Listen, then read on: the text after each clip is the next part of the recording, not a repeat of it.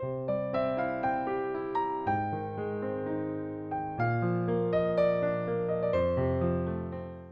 Bonjour à tous et bienvenue dans le Marketing Reboot numéro 8. Alors aujourd'hui, nous allons parler de segmentation, de ciblage, de personnalisation et sur ces sujets passionnants, on va se demander ce que nous dit la recherche, recherche qui a énormément travaillé sur ces sujets-là. Alors pour parler de segments, de cibles et de personnalisation, aujourd'hui, Thibault et Grégoire seront avec moi. Bonjour à vous.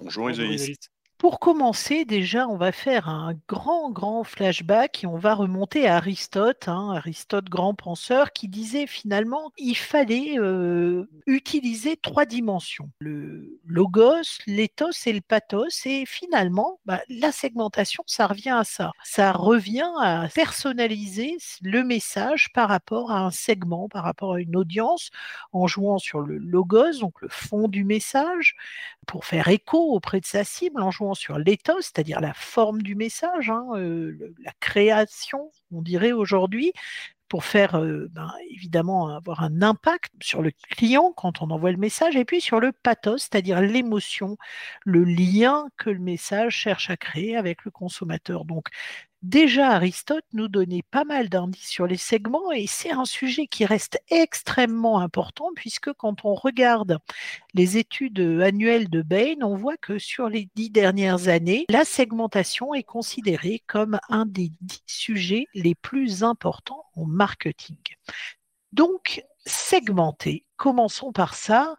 Grégoire, est-ce que tu peux nous parler de la recherche en termes de segmentation, s'il te plaît? Mais avec plaisir, Isolis. Euh, alors, si on fait un, back to marketing, on est en effet beaucoup plus proche des temps modernes qu'Aristote. Et la petite histoire de la segmentation en marketing, elle commence en 1956. On va donc bientôt fêter les 70 ans de la segmentation en marketing avec euh, un article fondateur, celui de Wendell Smith, qui nous parle de segmentation de marché comme devenant une stratégie davantage compétitif en marketing. Quelques dates clés, 72 ensuite en recherche avec le premier ouvrage qui porte le titre de Market Segmentation, un ouvrage qui a ensuite été réédité en 2000 puis en 2012 avec deux auteurs qui sont évidemment euh, fondateurs de, de ce champ de recherche de la segmentation, Vedel et Kamakura. En 2009, on a un numéro spécial d'une grande revue américaine, Journal of Marketing Management, qui est dédié à ce champ de recherche de la segmentation client, avec euh, des nouvelles perspectives qui s'ouvrent entre 2010 et 2020 aujourd'hui. Euh, le futur de la recherche sur la segmentation client avec de plus en plus d'approches euh, qui combinent des méthodologies différentes, des méthodologies de marketing quantitatif, mais de plus en plus d'approches de data science pour euh, injecter des variables qui sont plus nouvelles, plus temps réel dans les logiques de segmentation qu'on connaît historiquement. Alors, ce qui est intéressant dans ce champ de recherche de la segmentation, c'est qu'on a historiquement euh, deux visions qui se confrontent. On a d'un côté une vision qui est très orientée euh, produit. Hein. D'ailleurs, on parle de market segmentation dans les années 50.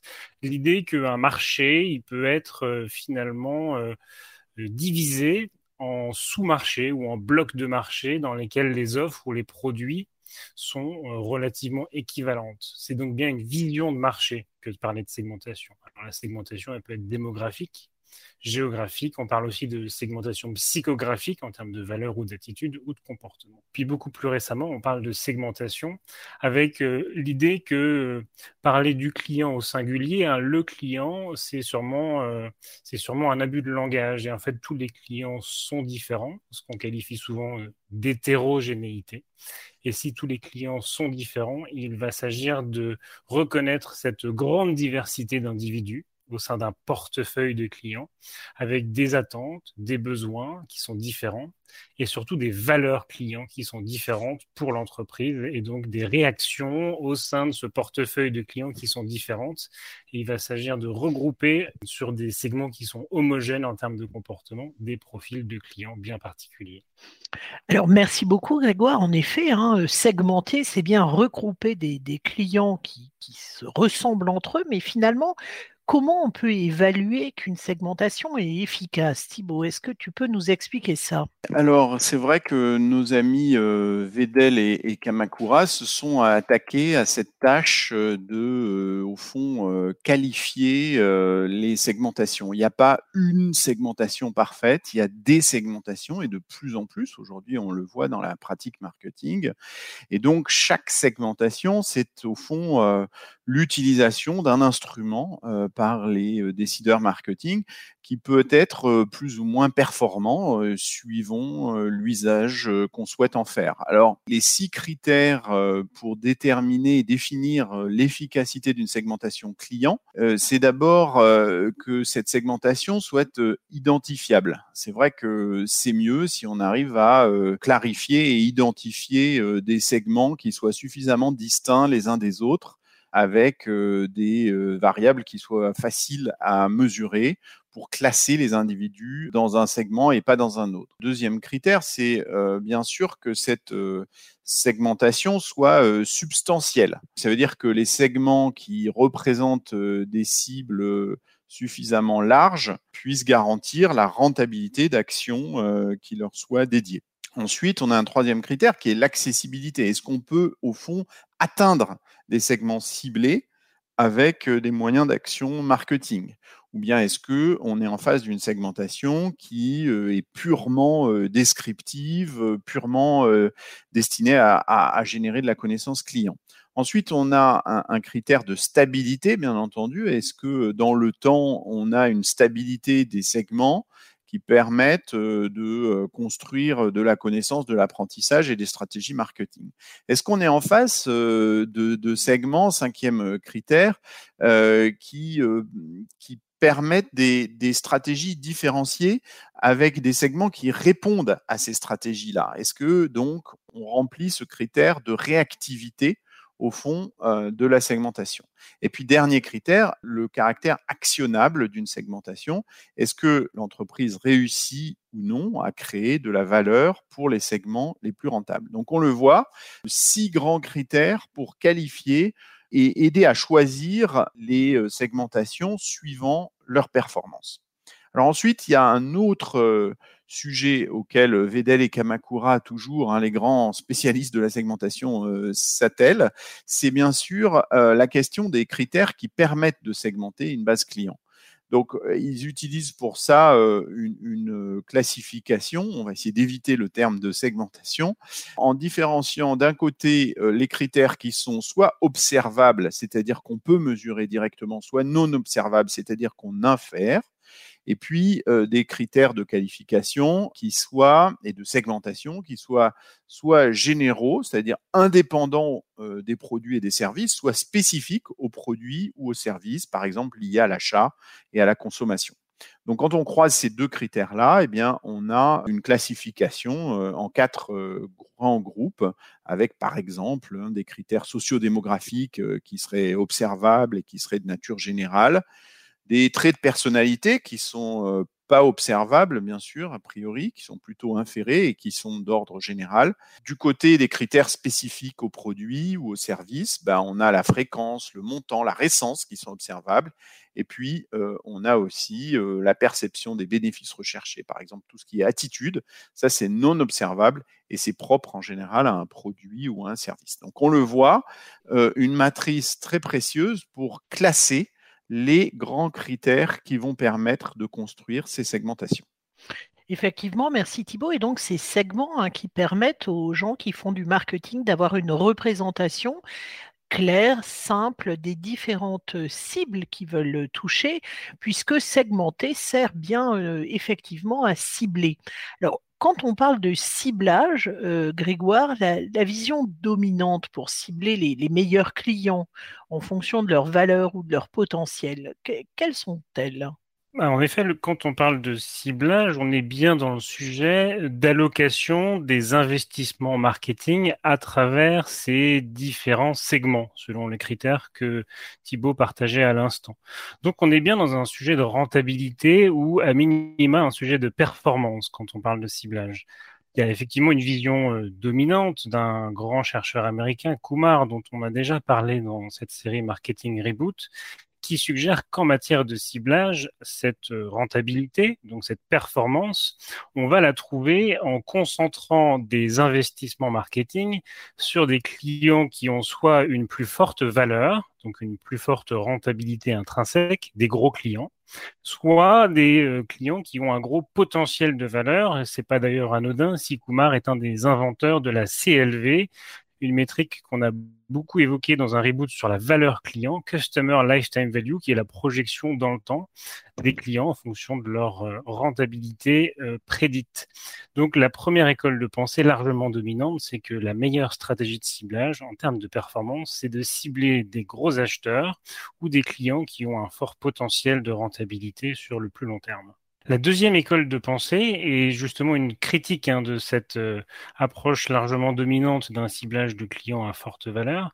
Euh, c'est euh, un courant de recherche qui est porté avec brio depuis quelques années par Byron Sharp, hein, qui est un grand prof de marketing australien à l'université d'Adélaïde il est à contre-courant de sa génération, Byron Sharp, puisqu'il suggère au contraire que la performance, la rentabilité euh, de, de, de, stratégie de ciblage ne se trouve pas du tout dans un ciblage intensif des clients à forte valeur ou à forte rentabilité.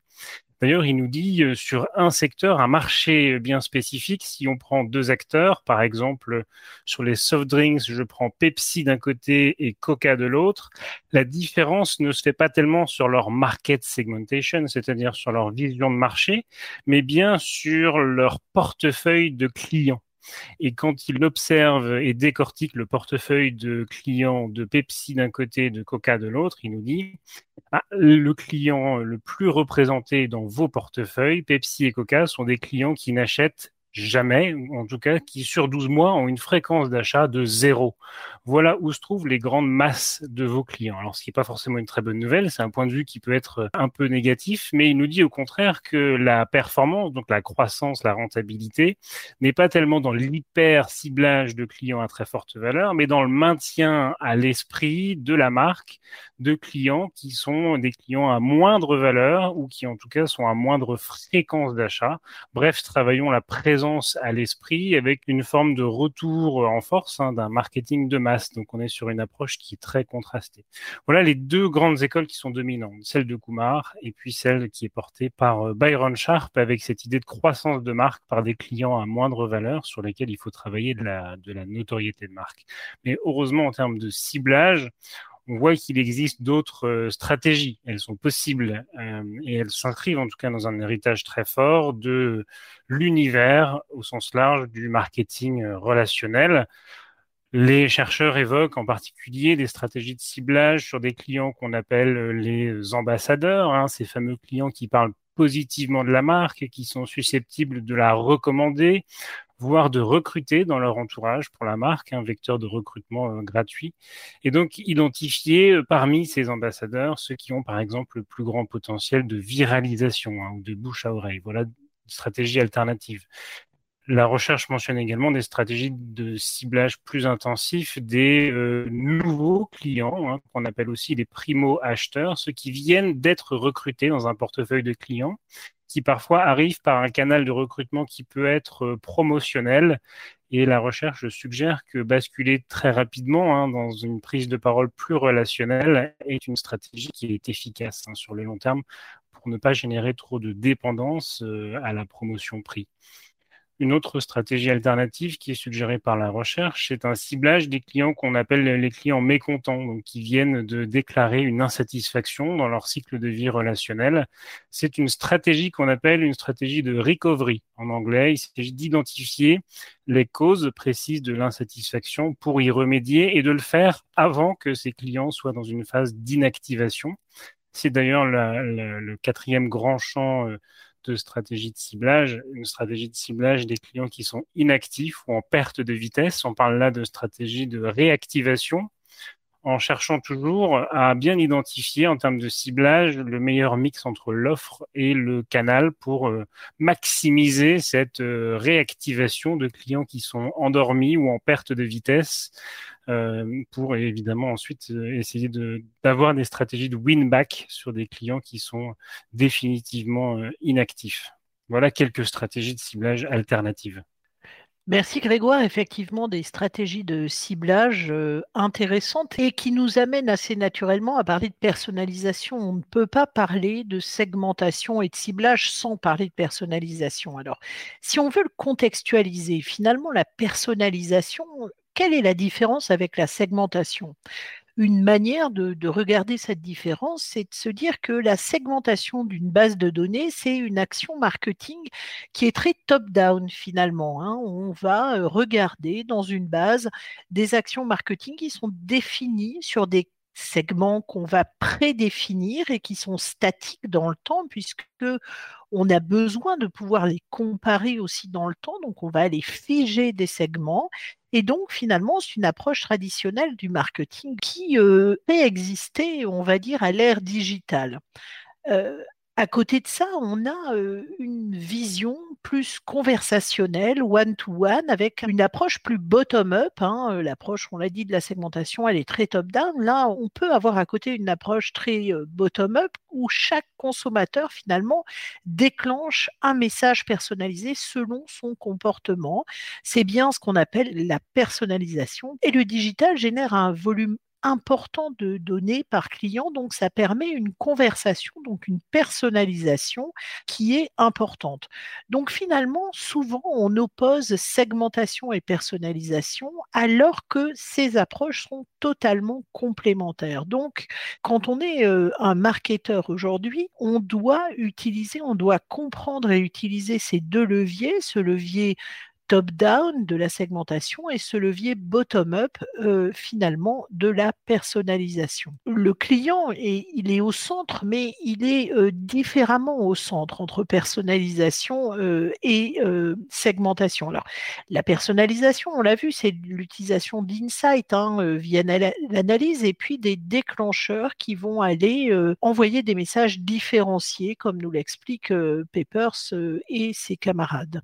À côté de ça, on parle parfois de customisation. Alors c'est intéressant de voir que dans la littérature académique, dans le monde de la recherche, on fait une différence entre personnalisation et customisation, puisque dans la customisation, on considère, les chercheurs considèrent que le consommateur choisit lui-même, selon ses besoins, ses goûts, des éléments qui va composer son produit et son service, et donc qui va composer l'activation marketing. Nunes et Campbell, en 2001, ont pas mal euh, travaillé sur ces sujets-là. Et donc, finalement, la segmentation, le fait de on l'a vu, définir des segments homogènes de consommateurs pour personnaliser des mix marketing à chacun des segments, on voit bien qu'elle vient s'articuler avec des visions de personnalisation et de customisation. Donc, ces outils-là doivent être utilisés par les marketeurs maintenant que le digital permet d'avoir ces différentes approches et notamment l'approche de personnalisation.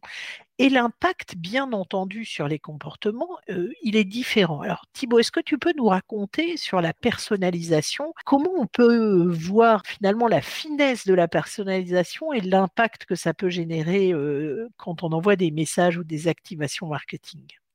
Oui, alors absolument. D'abord, je crois qu'il faut dire que la personnalisation, elle peut être à de multiples niveaux, bien entendu. Euh, et souvent en marketing, on va analyser l'impact de la personnalisation de la communication, la personnalisation des messages. Il y a beaucoup de, manières de, mesurer euh, ces impacts. Un exemple euh, très concret et, qui illustre un effet assez intéressant de la personnalisation, c'est un cas que Numberly a traité il y a quelques années pour un des plus grands voyagistes. Euh, il, s'agissait de personnaliser des emails suivant la destination, euh, puisqu'il s'agit d'un voyagiste qui avait préalablement été cliqué par un internaute un internaute qui aurait euh, cliqué sur un lien vers Bangkok aurait ensuite eu un email dit post-visite ou post-clic euh, quelques jours plus tard euh, lié à cette destination Bangkok et inversement, quelqu'un qui aurait cliqué sur une, une destination comme Paris aurait lui aussi pu avoir un email avec un visuel personnalisé autour de Paris, etc. Et ce qui est assez intéressant de voir, c'est que on a pu sur ces 150 destinations, du coup, il faut imaginer 150 email préprogrammé, prêt à envoyer en fonction du clic préalable d'un internaute quelques jours plus tôt. On regarde l'impact de chacun de ces messages. Ce qui est très intéressant comme design ici, c'est que évidemment chaque message est à égalité hein, par définition. Il est envoyé exactement 72 heures après le clic quand il n'y a pas eu de conversion sur le site du voyagiste. Et qu'est-ce qu'on voit? On voit que quand on, croise le taux de clic unique, ce qui est au fond le meilleur indicateur de la performance de ces emails, de la réaction à ces emails, avec le volume d'envoi, c'est-à-dire combien de personnes, hein, bien sûr, ont cliqué sur chacune des destinations, eh bien, on constate que on a presque une droite hein, qui se dessine. On a en tout cas une courbe très intéressante qui nous montre que plus le volume d'envoi est faible, c'est-à-dire plus on est en face d'une destination rare que peu de gens ont choisi de cliquer parmi euh, un, échantillon, un éventail de 80 peut-être destinations, et plus le taux de clic unique, donc la réaction est forte. Donc tous les clics ne se valent pas. Et quand on clique sur un lien qui est rare, qui intéresse peu de monde, le fait ensuite de recevoir une sollicitation personnalisée va avoir beaucoup plus d'impact. Donc, par exemple, quand on, clique sur Porto ou sur Bangkok, on va avoir un taux de clic unique euh, proche des 60%, alors que quand on a euh, préalablement euh, visité la page de Paris ou de Venise, qui sont des destinations certainement beaucoup plus massives, eh bien, on a une performance, un taux de clic unique par individu sur ceux qui ont reçu cet email personnalisé qui est beaucoup plus faible, peut-être euh, la moitié, 30% de ce qu'il était pour des destinations plus rares comme Porto.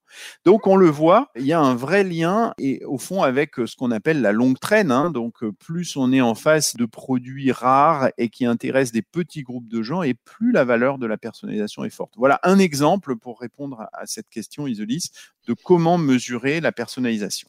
Merci beaucoup. Effectivement, on peut appeler ça l'effet Bangkok, donc hein, euh, sur la, rareté de la destination. Et donc, de manière générale, là c'était un exemple dans l'aérien, mais ça se, ça se retrouve dans beaucoup de secteurs, bien évidemment. Alors ensuite, on, regarde le niveau de personnalisation qu'on peut choisir en fonction de sa capacité à générer des enseignements et à les opérationnaliser.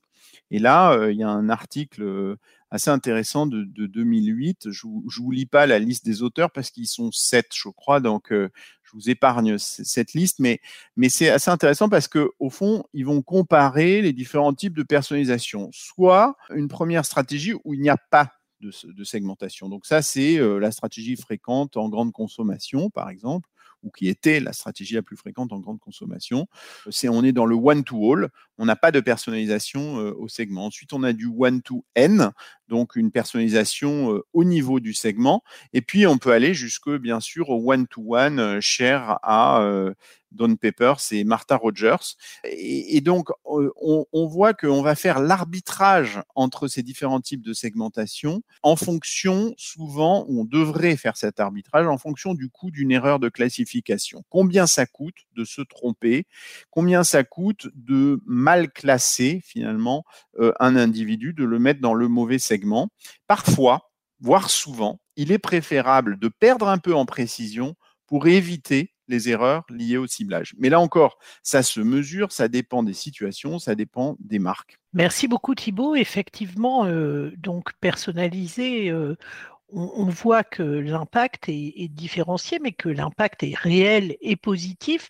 Donc finalement, quand on parle de personnalisé, on, a tous envie de personnaliser, mais quoi? Qu'est-ce qu'on peut euh, personnaliser? Grégoire, la, recherche nous dit quoi sur ce qu'on peut personnaliser? Bah, c'est là, Isolis, que ce concept euh, est puissant, puisque la personnalisation, si elle génère un impact qui est positif, très significatif sur nos comportements, c'est euh, quelque chose qui est très transverse en marketing. On peut personnaliser, comme euh, Thibault le mentionnait à l'instant, les communications euh, sortantes, les canaux directs en CRM en particulier, en emailing. Mais la recherche étudie aussi l'impact de la personnalisation de la publicité en ligne sur des formats de médias, démontre l'impact positif également sur ce type de support la personnalisation euh, du contenu d'un site ou du parcours de navigation sur, euh, sur ce site, en fonction en particulier des clics qui ont été détectés ou des parcours de navigation détectés en amont. La recherche, elle étudie l'impact de la personnalisation du prix Et donc son corollaire, l'impact de la personnalisation, de la promotion ou du taux de promotion sur la réponse effective des clients. Et finalement, la recherche, c'est le dernier item, elle étudie en profondeur l'impact de la personnalisation de l'offre, c'est-à-dire la capacité euh, d'une marque à personnaliser le niveau de service qu'elle propose en fonction de ses différents euh, segments, euh, le one-to-n dont parlait Thibault à l'instant. Alors, on a vu ce que l'on pouvait personnaliser, mais finalement, il reste une question. Pourquoi personnaliser? Bah, C'est sûrement la question centrale d'ailleurs. Pourquoi personnaliser et pourquoi est-ce que ça marche? Et alors, c'est là que le deep dive dans la recherche plus scientifique est passionnant parce que effectivement on découvre un certain nombre de très bonnes raisons euh, pour lesquelles la personnalisation euh, est intéressante et génère un impact qui est positif. Premier item qui est mentionné par la recherche, c'est que la personnalisation, elle fonctionne parce qu'elle permet de capter l'attention de l'interlocuteur euh, auquel on parle. Si deux personnes m'appellent dans la rue exactement en même temps et que l'un m'appelle monsieur et l'autre m'appelle Grégoire, ben, spontanément, je vais plutôt me retourner vers la personne qui m'a appelé par mon prénom. La simple mention de mon prénom, c'est un, stimulus hein, qui me permet donc d'être captif en termes d'attention et donc c'est le premier item qui permet de d'avoir un impact positif de la personnalisation. Absolument, Grégoire, euh, très fort de la personnalisation pour être plus informatif, pour être plus divertissant et moins irritant. On le sait et ça a été mesuré plusieurs fois. Quand le contenu est personnalisé, euh, il est perçu comme répondant davantage aux attentes des consommateurs euh, qui peuvent notamment rechercher du divertissement ou de l'information. Le troisième item, c'est que la personnalisation, elle permet de créer de la praticité via des services qui me sont proposés et qui sont de plus en plus adaptés à mes attentes. Un exemple typique de praticité, c'est le gain de temps, par exemple, dans le domaine du transport aérien, des services de coupe-fil ou de salon qui sont euh, privés pour les euh, meilleurs voyageurs, ou en tout cas un segment de clients, parce que les services qui me sont proposés sont extrêmement pratiques et je les valorise. Alors, on a un troisième type euh, de bénéfice recherché par la, personnalisation qui peut être des bénéfices économiques, hein, tout simplement avec des coupons de réduction, euh, des remises personnalisées. C'est une attente possible de la part du consommateur à laquelle peut répondre une entreprise pour, euh, on dit souvent, individualiser la relation en personnalisant euh, des offres tarifaires. Attention toutefois à ne pas tomber, bien sûr, dans des pratiques comme la discrimination par les prix, ce qui est bien sûr condamné dans la plupart des grandes économies. Et l'avant-dernier item, c'est l'idée que nos messages qui sont ciblés et personnalisés, comme ils fonctionnent nettement mieux que des messages qui sont non personnalisés, alors on a une avancée qui est assez euh, vertueuse qui se met en route.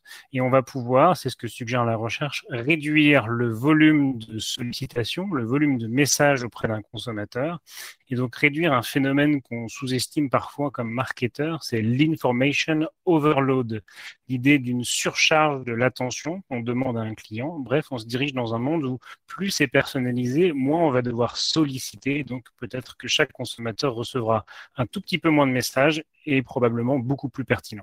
Et puis pour finir, euh, la personnalisation, ça permet aussi une démarche plus empathique de la part des entreprises. Comme nous l'avons vu euh, pour euh, nos fidèles auditeurs dans le reboot précédent, l'empathie, cela suppose d'identifier et de partager des états affectifs du consommateur, ce qui peut être décisif dans la relation client.